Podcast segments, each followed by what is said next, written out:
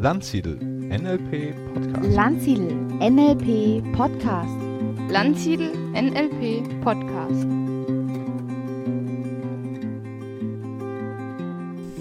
Wenn du NLP lernst, dann lernst du es ja, finde ich, immer auch für dich selbst mit. Also es gibt Menschen, die lernen NLP primär für andere, die wollen gut verkaufen können, die wollen gut führen können, die wollen Coaching oder Therapie machen können. Aber die meisten Leute, die lernen NLP durchaus auch für sich. Die haben eigene Themen und wollen die eigenen Themen auch bearbeiten. Bei mir war das ganz klar so. Ich habe NLP angefangen zu lernen, deutlich für mich. Ich hatte damals schon eine Reihe von Stunden genommen, von Coachings genommen, die jetzt nicht so viel brachten, wie ich mir das gewünscht hätte. Und ich äh, hatte damals das Gefühl, dass ich eine ganze, ganze Reihe von Themen hatte, die ich bearbeiten wollte. Und da war es sehr naheliegend und sehr selbstverständlich, NLP auch für mich selbst zu lernen, für mich selbst anzuwenden. Bei mir war das damals so, wie es heute auch noch bei vielen ist. Ich hatte eine NLP-Ausbildung, wo wir die Formate gelernt haben in den normalen Dreier-Settings. Das heißt, einer hatte ein Thema und wurde durchgeführt von einem zweiten und ein dritter hat zugeguckt, dieses ABC-Setting. Wir haben später mal eine Umfrage gemacht unter deutschen NLP-Lern, was ihnen die NLP-Ausbildung gebracht hat. Und eine Frage war dabei auch, wie weit sie NLP für sich selbst nutzen. Und da war leider Gottes eine ziemlich häufige Antwort, äh, wie jetzt das geht. Das heißt, es gibt wirklich viele NLPler, denen gar nicht klar ist, dass sie NLP für sich nutzen können. Weil da war dann oft eine Erwiderung, wie soll ich NLP mit mir selbst machen? Da brauche ich doch zwei oder drei Leute. Da brauche ich doch einen, der durchführt und einen, der durchgeführt wird. Und das ist ein Vor- und ein Nachteil vom NLP. Die NLP-Formate. Die NLP-Formate geben einem eine sehr klare Linie an die Hand, wenn man jemanden durchführt sind aber normalerweise so designt, dass man sich nicht gut damit selbst durchführen kann. Das merken die meisten, die versuchen das zu machen. Dann haben sie im Skript oder im NLP-Buch eine bestimmte Schrittfolge für ein Change History, für ein Six-Step, für ein Reimprinting und überlegen, wie können sie das jetzt selbst machen, sich selbst da durchführen.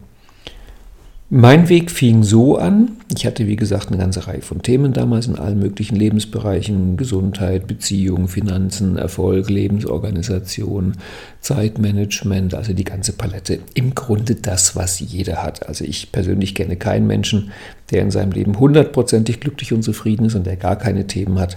Normalerweise hat man eine Reihe von Themen.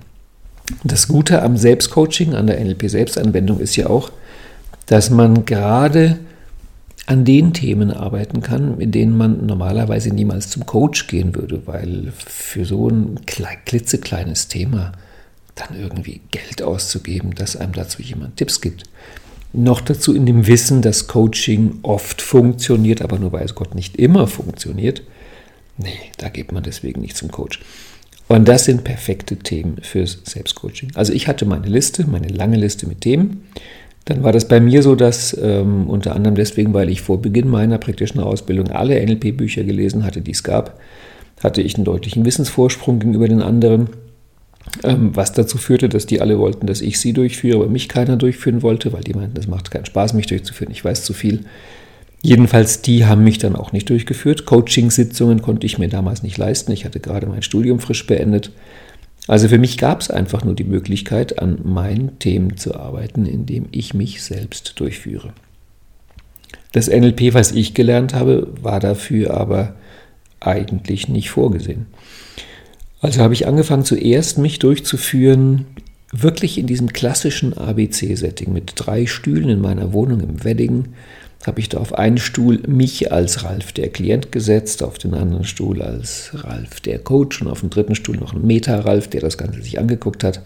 Und ich habe die Stühle gewechselt von einem Stuhl zum anderen, auf dem einen Stuhl mein Problem dargelegt, auf dem zweiten Stuhl mir Lösungen überlegt und auf dem dritten Stuhl den Prozess beobachtet.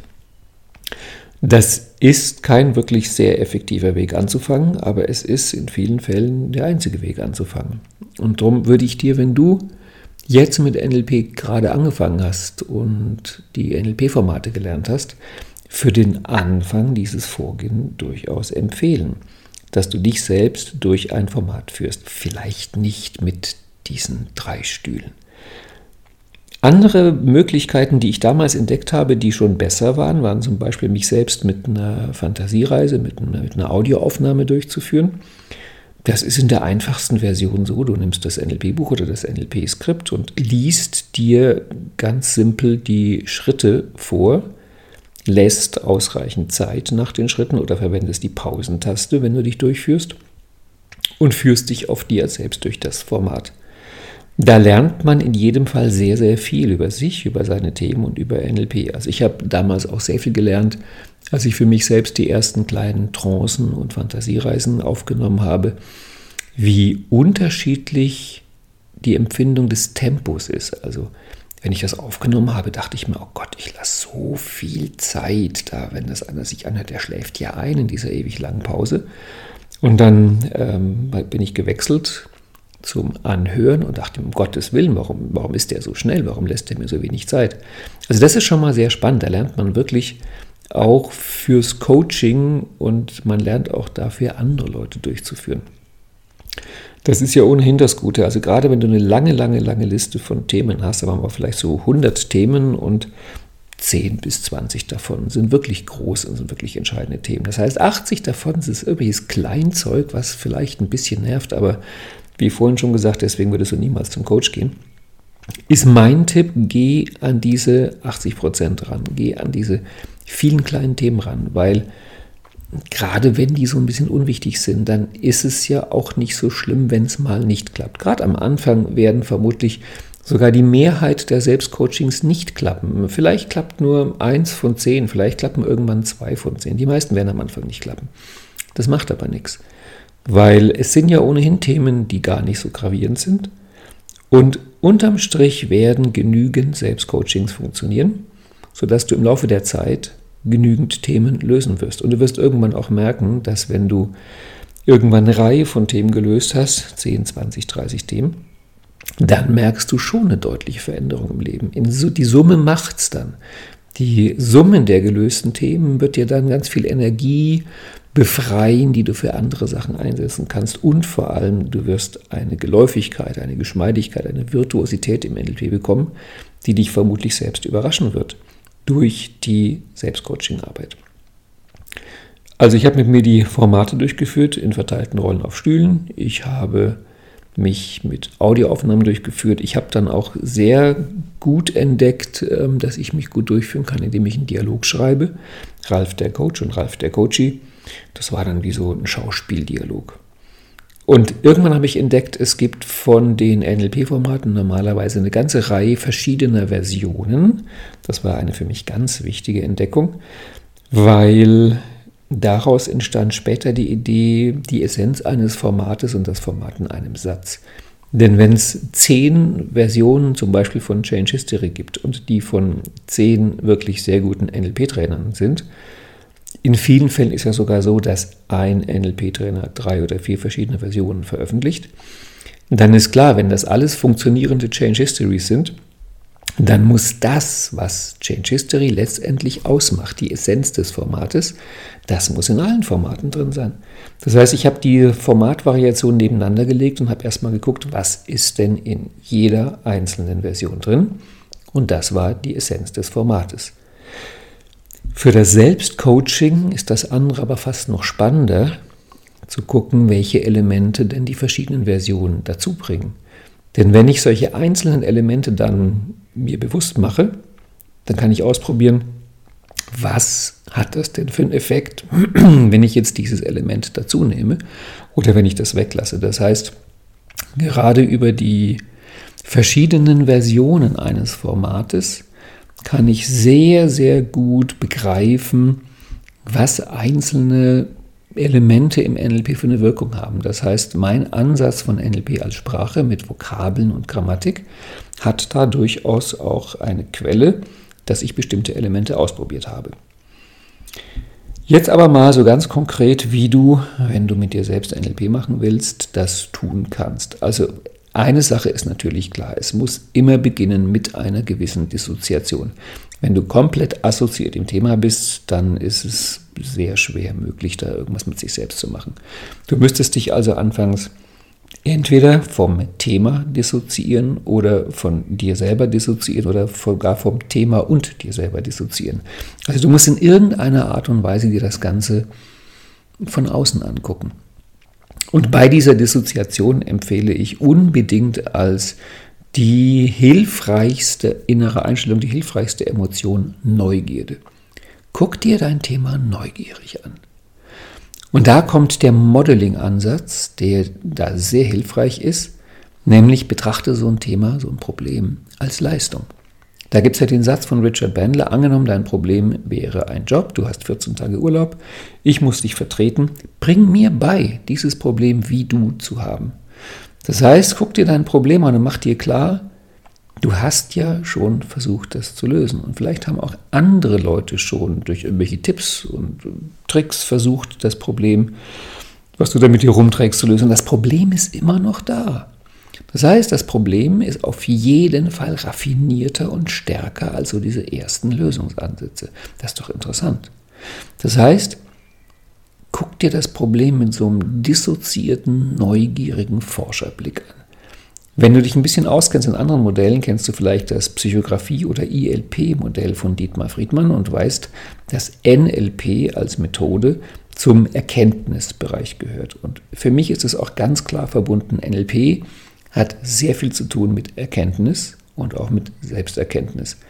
Also diese Idee, etwas herauszufinden. Nimm das Wort Problem eher im Sinne eines Rätsels, einer spannenden Aufgabe und schau dir dein Problem an und frag dich, wie kann das sein, dass ich mit all meinen Ressourcen, mit all meinem Wissen an dieser einen Stelle im Augenblick nicht weiterkomme. Und dann studiere, wie dieses Problem aufgebaut ist. Und dann hast du beim Selbstcoaching natürlich das gleiche Metaproblem wie auch in jedem anderen Coaching auch. Du musst von der Schilderung des Problems, der Problemstrategie des Problemmusters irgendwie zu einem Lösungsansatz kommen, zu einem NLP-Format. Und da gibt es mehrere Möglichkeiten. Ich nenne die mal eine eher Einsteigermöglichkeit und eine etwas fortgeschrittenere Möglichkeit. Die Einsteigermöglichkeit ist, dass du dir überlegst, dein Thema, dein Problem, auf welcher logischen Ebene ist es? Es gibt ja von mir auch Podcasts und Videos und alle möglichen Texte, wo ich das erkläre, wie man, indem man bestimmte Elemente findet, auch herausfindet, auf welcher Ebene ist dieses Thema. Und genauso wie man die Themen den Ebenen zuordnen kann, kann man auch die Lösungsformate den Themen zuordnen. Das heißt, wenn du weißt, das Problem ist auf Ebene 4, brauchst du einfach auch ein Lösungsformat, was ebenfalls auf Ebene 4 wirkt. Und dann kannst du dich einfach selbst durch das Format durchführen. Das wäre so die Einsteigerversion, dass du dich an den bewährten Formaten des NLP orientierst und denen einfach folgst. Die etwas fortgeschnittenere Version, die will ich dir jetzt erklären. Da gehst du so vor. Du schaust dir dein Problem an, neugierig und dissoziiert, und überlegst dir, aus welchen Elementen besteht dieses Problem. Was ist da überhaupt drin? Und da gibt es eine unendliche Liste, das heißt, du wirst niemals fertig sein, damit dieses Problem zu betrachten. Und Deswegen ist mein Tipp, mach dir doch keinen Kopf. Also nimm dir nicht vor, dass du da vollständig arbeitest. Ich würde dir ohnehin empfehlen, wie vorhin schon gesagt, nimm kleine Problemchen, unwichtige, relativ unbedeutende Sachen, die einfach so ein bisschen nerven. Spielzeug. Also Probleme, an denen du einfach rumspielen kannst. Und hab keine Angst, dass du bei dem Rumspielen das Problem kaputt machst und es hinterher nicht mehr funktioniert, weil im Grunde ist es ja genau das, was du eigentlich willst. Also Probleme sind Spielzeuge, zumindest in dieser Kategorie. Und dann guck dir dieses Problem an und guck dir es an, so wie vielleicht ein Kind ein Spielzeug erforscht. Das heißt, du kannst das Problem auch sehr handfest erforschen. Wie gesagt, wenn es dabei kaputt geht, naja, umso besser. Und dann finde raus, was ist Bestandteil des Problems. Woraus ist das gebaut? Und da kannst du dich zum Beispiel an den logischen Ebenen orientieren, du kannst dich am ILP-Modell orientieren, du kannst dich an Spiral Dynamics orientieren. Es ist ziemlich egal, alles, was du weißt und kannst, alle Ideen, alle Konzepte kannst du darauf anwenden und dein Problem erforschen. Und ich empfehle dir sehr, dass du auch den Zufall mit reinnimmst, weil, wie gesagt, die Liste der Elemente, die man erforschen könnte in so einem Problem, ist schier unendlich. Und gerade wenn es ein Problem ist, was doch ein kleines bisschen intensiver ist, kommt man ganz leicht in so Denkschleifen, dass man bestimmte Kreisbahnen immer wieder durchläuft und sich das Problem immer wieder von der gleichen Seite aus anguckt. Wenn du jetzt zum Beispiel eine Liste hast mit 20, 30, 50 Ideen, welche Elemente bei einem Problem du betrachten könntest und das Ganze in Form von Kärtchen oder einer Excel-Tabelle oder wie auch immer hast, dann kannst du da einfach den Zufall zur Hilfe nehmen und bestimmte Aspekte angucken.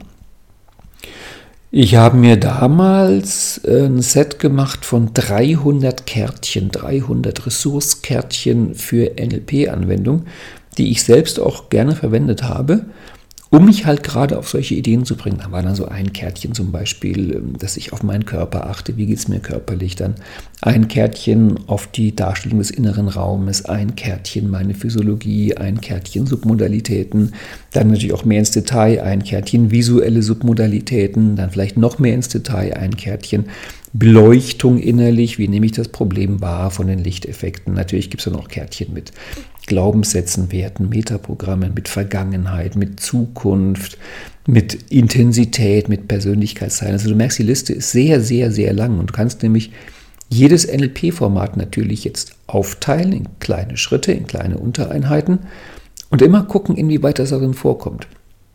An dieser Stelle des Selbstcoaching-Prozesses geht es weniger darum, dass du das Problem lösen willst. Das macht meistens auch einen großen Druck, wenn man gleich sagt, ich muss das lösen, ich muss das lösen. Musst du gar nicht. Es geht darum, das Problem zu erforschen und daran rumzuspielen. Wie gesagt, sehr handfest rumzuspielen. Und wenn du dann ein paar Elemente findest, wo du sagst, ja, diese Elemente sind wichtig, dass das Problem funktioniert. Also mal angenommen, du würdest sagen, da brauchst du brauchst eine Timeline. Du musst dich an bestimmte biografische Ereignisse erinnern und musst die vielleicht in die Zukunft projizieren und dir innerlich eine Welt aufbauen, wo du sagst, oh Gott, das ist einmal schiefgegangen, das wird wieder schiefgehen. Dann hättest du eine Konstruktion, wo klar ist, du siehst dich assoziiert oder dissoziiert, du bist auf einer Timeline, du erlebst bestimmte Situationen wieder, du nimmst bestimmte Situationen vorweg, die du in deiner Zukunft wahrnimmst und das sind so die Elemente dieses Problems. Wenn du jetzt bestimmte Elemente identifizierst, dann wäre jetzt eine Idee, dass du guckst, in welchen NLP-Lösungsformaten kommen diese Elemente denn vor. Und dann könntest du an dieser Stelle auf eine etwas andere Art, also nicht über die logischen Ebenen wie vorhin, sondern über die Elemente des Formats, so könntest du jetzt auf ein Lösungsformat kommen. Die andere Idee ist aber, dass du NLP als Sprache verwendest und jetzt einfach mit diesen Elementen spielst. Das heißt, wenn du merkst, da kommt eine Timeline in deinem Problem vor, dann könntest du an der Timeline arbeiten. Wenn du merkst, in deinem Problem kommt eine Dissoziation auf der Identitätsebene vor, kannst du jetzt mit der Dissoziation arbeiten. Das heißt, die Elemente, die du im, in deinem Problemformat entdeckst, kannst du gleich verwenden und daran rumspielen. Und eine der schönsten Arten daran rumzuspielen ist natürlich erstmal, guck, was passiert, wenn du das Element weglässt einfach mal rausnimmst oder es veränderst oder es verdoppelst oder andere dazu passende Elemente mit reinnimmst. Ähm, nehmen wir mal an, Timeline spielt eine Rolle und du hast eine Vergangenheitstimeline und siehst da irgendwelche merkwürdigen Ereignisse in deiner Vergangenheit, wo du halt befürchtest, sie könnten wiederkommen. Könntest du Submodalitäten einsetzen? Eine meiner liebsten Submodalitäten an dieser Stelle ist Teddyplüsch, rosa Teddyplüsch. Das heißt, Du könntest diese Stelle auf deiner Timeline einfach mit rosa Fell beziehen und gucken, was passiert, wenn du das Ganze machst. Was ich dann auch sehr gerne mache, wenn ich mit mir selbst arbeite, ist, dass ich das Ganze gleich im Raum aufbaue. Ich verwende dazu normalerweise nie Gegenstände, also Bodenankerpapierchen oder sowas in der Art. Ich stelle mir das vor, arbeite aber dann wirklich mit meinen Händen an diesen Bildern. Das sieht dann so ein bisschen aus wie im Science-Fiction-Film, wenn die in so Cyberwelten sich äh, umhertreiben.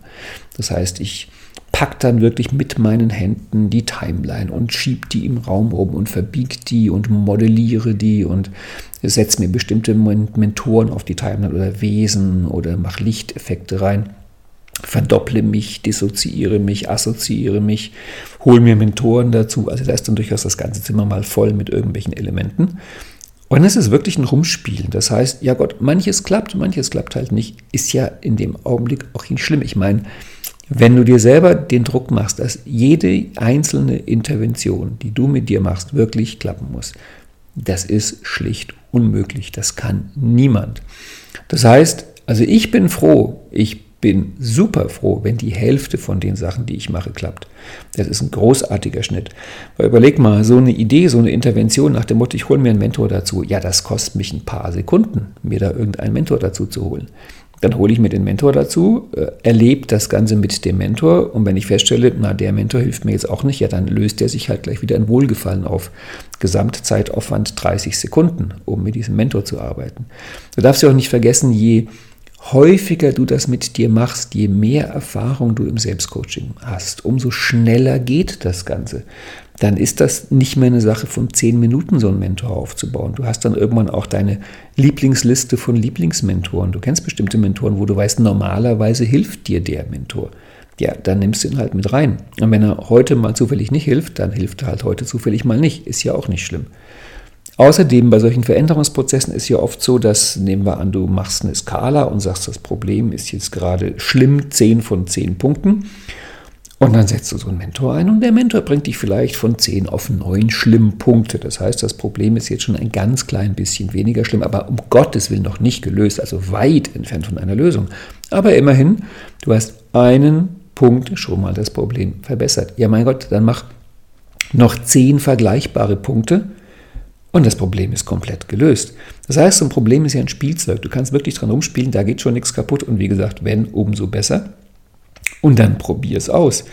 Was ich auch eine Zeit lang gemacht hatte, ich hatte so ein paar Probleme, die wollten einfach nicht weggehen. Eins zum Beispiel war Heuschnupfen. Ich hatte damals ganz stark Heuschnupfen und der ging einfach nicht weg. Ich habe wirklich ungelogen Monate und Jahre, vor allem halt innerhalb der Saison, an diesem Heuschnupfen gearbeitet und habe dann an diesen Heuschnupfen quasi alle NLP-Formate ausprobiert, die ich kannte. Ich habe Change History gemacht mit dem Heuschnupfen, ich habe Six Step gemacht mit dem Heuschnupfen, ich habe Reimprinting gemacht mit dem Heuschnupfen, Submodalitäten, Arbeit mit dem Heuschnupfen, Mapping Across mit dem Heuschnupfen, alle möglichen Ankertechniken gemacht mit dem Heuschnupfen. Ich habe den aufgestellt, ich habe ihn systemisch bearbeitet, ich habe alles, was ich wusste und konnte, auf diesen Heuschnupfen angewandt und der wurde kein bisschen besser. Der blieb einfach. Aber ich habe ihn dann einige Zeit später, zwei, drei Jahre später, ähm, total simpel mit ätherischen Ölen innerhalb von kürzester Zeit komplett weggekriegt. Musste dazu noch einen Glaubenssatz ändern, weil ich hatte vorher den Glaubenssatz, ich bin NLPler, ich arbeite nur mental, ich nehme nichts ein. Na gut, ich habe dann gemerkt, das war auch nur ein Glaubenssatz. Aber das Tolle war, nachdem der Heuschnupfen dann weg war durch die ätherischen Öle, ja, alles, was ich auf diesen Heuschnupfen angewandt hatte, blieb mir ja trotzdem. Das heißt, was mir auf jeden Fall blieb, war meine Erfahrung, meine Übungszeit, die ich investiert hatte, weil auch wenn jetzt vielleicht der Six-Step oder das Reimprinting bezogen auf den Heuschopfen keinen echten Effekt hatte, war es doch ein Übungsdurchgang in dem Format. Das heißt, ich wurde im Format besser. Dann war das so, dass, wenn ich zum Beispiel vermutet hatte, ja, diese Heuschnupfen hat biografische Ursachen, ich hatte da in dem und dem Alter irgendein doofes Erlebnis, es ist bestimmt die Ursache für den Heuschnupfen. Es war nicht die Ursache für den Heuschnupfen, aber es war trotzdem ein Ereignis in meiner Biografie, was nicht ressourcevoll war, was irgendwie ein kleines Energieleck war. Das heißt, ich habe mit diesem Heuschnupfen als Coach, ich habe ihn dann wirklich eine Zeit lang als meinen Coach betrachtet, den Heuschnupfen, ich habe mit diesem Heuschnupfen als Coach eine ganze Reihe von Themen bearbeitet, die ich wahrscheinlich ohne den Heuschnupfen nie bearbeitet hätte. Das heißt, als dann irgendwann mit ein paar Tröpfchen ätherischen Öl dieser Heuschnupfen sich aufgelöst hatte, ähm, hatte ich eine ganze Schatzkammer von Erfahrungen, von Übungssessions und von gelösten Themen, wo ich ohne Heuschnupfen nie rangegangen wäre. Also ich glaube, jeder Mensch hat so eine Handvoll Themen, die einen wahrscheinlich das Leben lang begleiten. Wo man, wenn ich mich so umgucke, auch bei Kollegen, die wirklich, wirklich gut NLP können, jeder von denen hat so ein, zwei Themen, wo man sich denkt, ja, wie kann das denn sein, dass der dieses Thema nicht in den Griff kriegt? Aber irgendwie jeder hat sowas. Und ich glaube, das gehört einfach dazu. Ich glaube manchmal, diese Themen sind in Wirklichkeit deine besten Coaches. Weil die bringen einen dazu, immer weiter zu arbeiten, sich immer weiter zu verbessern, immer weiter zu forschen und sich zu überlegen, wie kann das sein, dass ich mit all meinen Kenntnissen und Fähigkeiten an diesem Thema einfach nicht weiterkomme. Es gibt dann Metastrategien, mit denen man lernen kann, dass obwohl so ein Thema, so ein Problem weiter besteht, man trotzdem damit ganz viel Spaß haben kann. Also am Anfang denkt man, ich muss das Problem lösen und dann kann ich Spaß im Leben haben. Irgendwann lernt man, ich kann Spaß im Leben haben und das Problem lösen. Und noch später lernt man, ich kann Spaß im Leben haben und ein ganz anderes Thema ist, ob ich das Problem löse. Also man kann lernen, gut drauf zu sein, obwohl es einem schlecht geht. Von daher ist das jetzt nicht so, dass das ein Grund ist, richtig schlimm Trübsal zu blasen. Ich glaube im Gegenteil, es ist der Grund, dran zu bleiben und sich weiterzuentwickeln und weiter zu verfeinern. Also, nimm dir Themen, nimm dir ganz viele Themen, nimm dir eine ganz lange Liste von Themen, kleinen, unbedeutenden, trivialen, unwichtigen Themen und krempel die Ärmel hoch und mach dich ran. Und dann ist es in den ersten Wochen und Monaten eigentlich ziemlich egal, was du machst. Du kannst dir irgendeins von diesen Themen nehmen und dann nach Lust und Laune irgendwelche NLP-Formate darauf anwenden. Das ist eine Übung, die mache ich heute mit den Leuten in der Coach-Ausbildung. Die heißt der unflexible Coach. Das wird so gespielt, dass sich der Coach zuerst überlegt, welches Format er anwenden wird und dann sagt der Coach sein Thema. Das heißt mit anderen Worten, das Format passt nicht unbedingt zum Thema weil das ja vorher ausgedacht worden ist. Und in ganz vielen Fällen erleben die Leute in den kleinen Gruppen dann, wie erstaunlich gut das Format doch passt. Gut, ein wichtiger Schritt in dieser Übung der unflexible Coach ist, dass es einen Anfangsteil gibt, wo der Coach dem Coachee dieses in Anführungszeichen unpassende Format verkauft, schmackhaft macht. Das heißt, nehmen wir an, als Coach habe ich vorher beschlossen, ich mache ein Six-Step-Reframe und dann bringt mir mein Coach irgendein Thema, was dazu überhaupt nicht passt zum Six-Step. Dann sage ich sowas wie, na, für mich klingt das, als wären da innere Anteile bei dir beteiligt, die und so weiter und so fort. Das heißt, ich biete dann natürlich die Idee der inneren Anteile an bei diesem Thema und versuche meinen Coach dafür zu gewinnen, dass es ja durchaus ein Thema innerer Anteile sein kann. Wenn mir das gelingt, also wenn mein Coach sagt, ja, also so habe ich das zwar noch nie gesehen, aber jetzt, wo du das sagst, das gibt durchaus Sinn. Ja, es kann schon sein, dass das mit inneren Anteilen zu tun hat. Also wenn ich das Einverständnis bekomme für meine Art, das Problem darzustellen, dann passt auch der Six-Step. Und so kann man irgendwann die Erfahrung machen, dass im Grunde jedes NLP-Format auf jedes Thema passt, also sich anwenden lässt.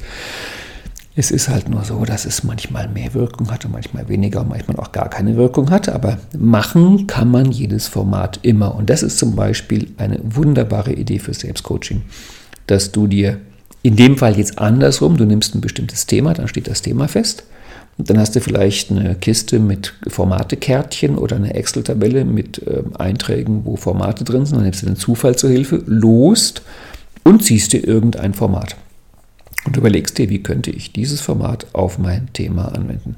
Das machst du dann halt irgendwie drei Formate am Tag oder mal eine Woche oder zwei Wochen. Und ich verspreche dir, du wirst häufig genug erstaunt sein, welches Format dann plötzlich eine Wirkung hat an dieser Stelle. Du wirst oft genug sagen, als hätte ich jetzt überhaupt nicht gedacht, dass gerade das Format bei diesem Thema mich doch ein entscheidendes Stückchen weiterbringt.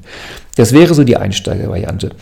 Und je geübter, je virtuoser darin bist, umso mehr geht es dann nicht mehr darum, zwischen Formaten zu wählen, sondern zwischen Formatvariationen, dass du vielleicht sagst, ich mache jetzt mal ein paar Change Histories zu diesem Thema und ich mache mal ein Change History vielleicht schriftlich, ich mache ein Change History äh, als Fantasiereise, wenn ich auf dem Sofa liege, ich mache ein Change History, wo ich im Zimmer rumlaufe, ich mache ein Change History, wo ich mich selbst mit einer Audioaufnahme durchführe.